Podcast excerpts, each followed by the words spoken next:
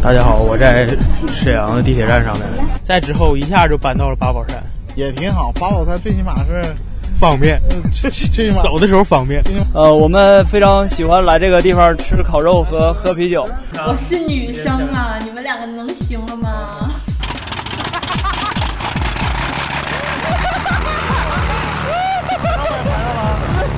真太可爱了，然后非常年轻的那种气息，整个感觉我自己都年轻了。赤电台，一群来自沈阳的独立电影人，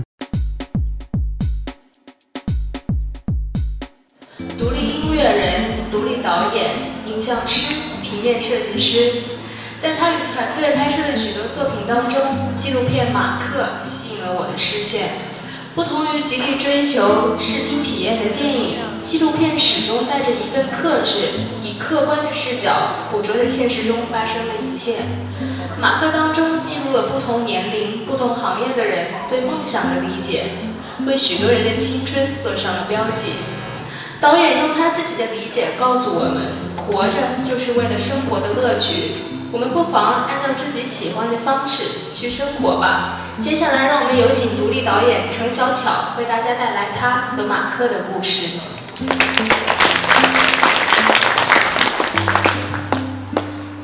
呃，大家好，我是沈阳独立电影联盟的程小巧。好。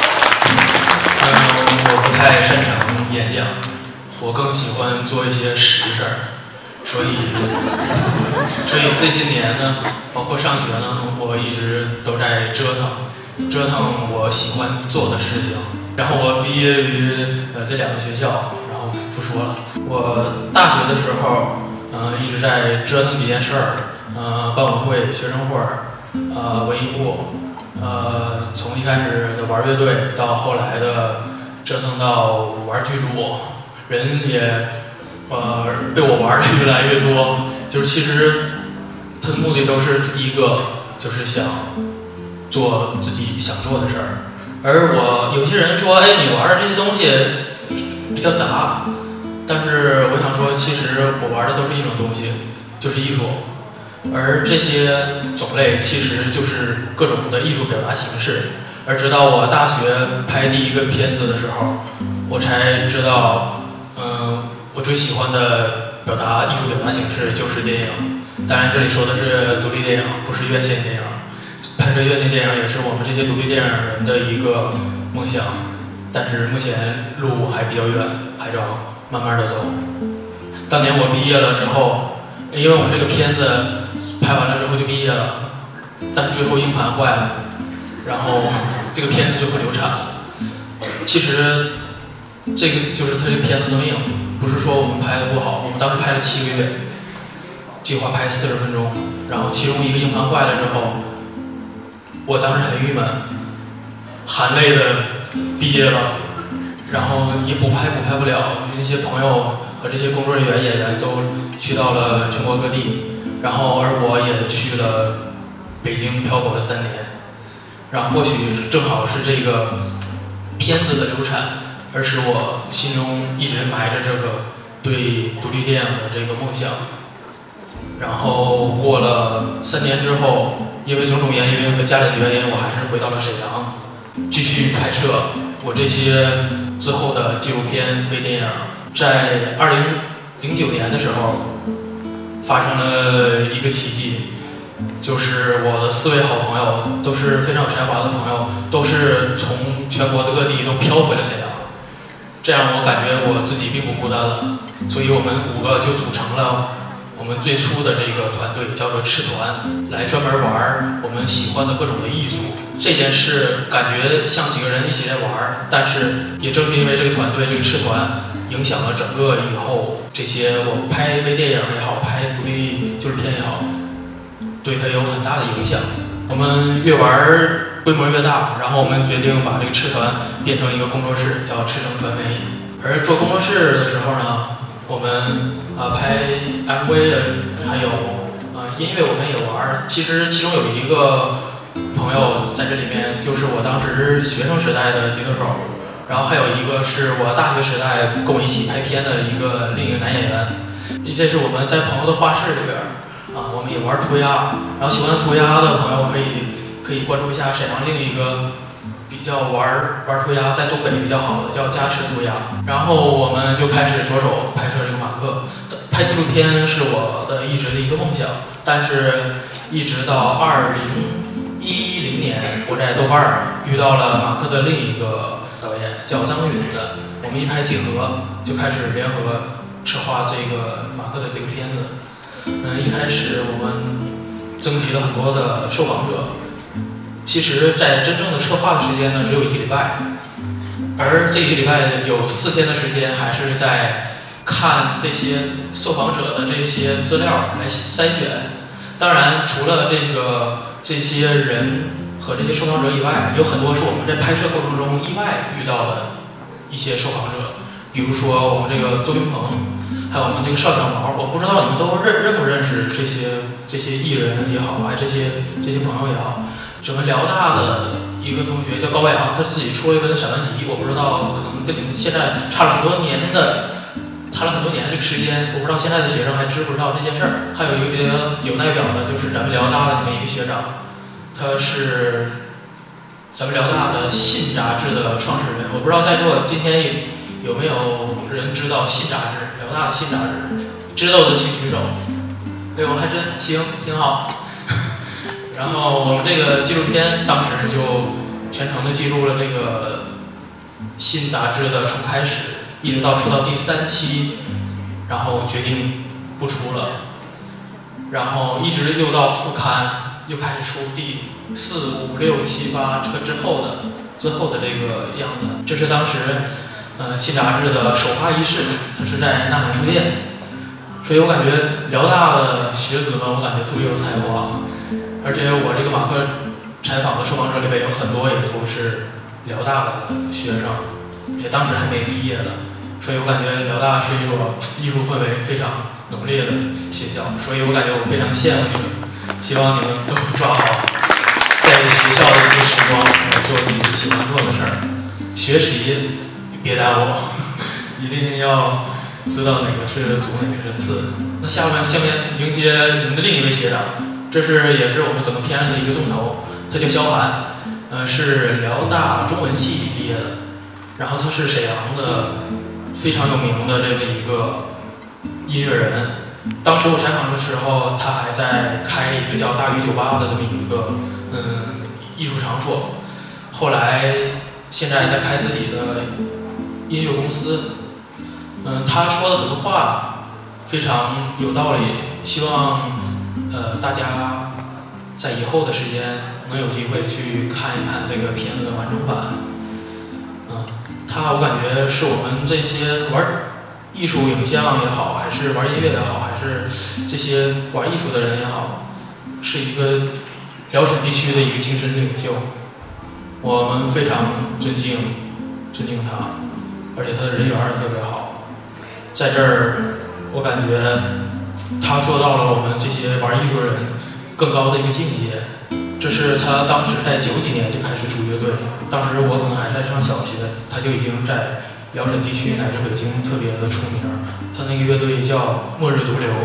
然后我们这个片子是从二零一零年的八月份开始拍，七八月份开始拍，然后一直拍了九个月。我刚才说我拍的第一个独立电影是拍了七个月，这个纪录片是拍九个月，我感觉。做什么事儿都挺漫长的，可能是跟咱们这个纪录片的拍摄也有关系。因为纪录片它首先就是真实的记录，真实的记录很多都是用时间来继续和发展。有很多时候，嗯，不是你设定的情况下，它有很多的意外惊喜来出现，这样能可以让你的纪录片更加有丰富多彩。这是二零一一年三月份，然后我们马克的摄影室在沈阳的纳沙空间。当时，嗯，这是一半人，然后实际来了有两个这么多的人啊。当时我们是一个刚一个小工作室，没想到能拍一个纪录片之后，嗯，能这么多人关注我们，所以我感觉沈阳的这个艺术氛围还在慢慢的好起来，这也让我们非常欣慰。然后大家看了这个片子以后呢？也对我们的反响非常好，然后说我们要坚持，要努力。但实际我们这个工作室是拍独立电影的嘛，大家都知道，沈阳这个艺术氛围其实并不是跟北京相比，并不是特别好。然后单纯的拍独立电影也很很难的呃生活，所以我们选择了另一种方式，就是我们在做正职的工作、正常的工作以外，然后用业余时间来做什么想做的事儿。然后这是当时咱们的全国的展映的一些时间和地点，这当时是在三十多个城市、七十多个呃放映机构放映了大约上百场，这是当时放映的一些呃场地的位置。其实当时这个片子我非常感谢豆瓣儿，没有豆瓣儿，我感觉这个也很少人知道我做的这个片子。然后我们我在网上发了这个宣传片也好。然后发布这些消息，然后全国各地的这些放映机构都联系我们，都想放映这个片子。我感觉中国这个艺独立艺术发展，我感觉还在慢慢的向前走，大家都很支持咱们，我感觉非常的欣慰。这是在全国各地的放映现场，嗯，不知道大家能看出哪个是咱们的辽大的？能看出来吗？就是靠近左边下边的那个。阶梯教室，那是在咱们辽大的方圆楼，大约来了四五百人，所以我感觉辽大这个学校还有我们的学生、老师对我们都非常的支持。当然，呃，我们也希望以后拍更多更好的片子来回报给大家。OK，这个是当时这个片子得的一些呃奖项吧。其实，在拍摄的这个。过程中呢，我们收获很多。嗯，我间接和直接的就认识了大约相关人的一百多个人。从这一百多人，然后又认识了很多有其其他相关的。然后这这个片子呢，也给我带来很多人脉和资源。这样的话，我就想整合一下整个这个沈阳的这个独立电影这方面。所以后来在二零一一年。我和朋友们组成了我们的沈阳独立电影联盟，就是专门还是以拍剧情片为主的。这个组织我感觉也是非常有跨时代意义的。是我们曾经拍过的一些片子，基本都是剧情片，也就是现在说的微电影。我们习惯管它叫独立电影，因为区别于院线电影。然后这是我们一些拍摄的现场，这是我们组织的一些放映活动。那也非常希望以后能有机会再来咱们的辽大做放映。这是一些媒体对我们的报道。嗯，其其实，嗯，这么多媒体的报道，我我们也挺受宠若惊的。我不知道不知道做这些事儿是好还是不好，因为毕竟我们拍的是独立电影，可能有一些这些剧情啊比较自我和独立，所以说非常感谢这些辽沈地区的媒体这么支持我。这是参加一些电影节呀，然后这是更多全国这些嗯影视同仁们，这是我们参加我参加电影节，然后得了一些得了一些奖，然后看到自己的这个组织在那个各种电影节里面有体现，我感觉非常欣慰，没白给大家都拉拢在一起。其实在这之后呢。又发生了很多的事情，有更多的、更大的组织的形成，比如说沈阳活动联合会，嗯，比如说我们还做了吃电台，嗯，希望以后感兴趣的朋友可以去网上搜索一下我。其实最后我想说就是这句，我希望能更多的朋友能来推动一下咱们东北的文化氛围，因为东北的文化氛围跟北京比实在都是差了。很多，但是很欣慰，他一直在慢慢的向前走，向前发展。所以说，嗯，未来在你们大家的手上，希望大家加油，谢谢。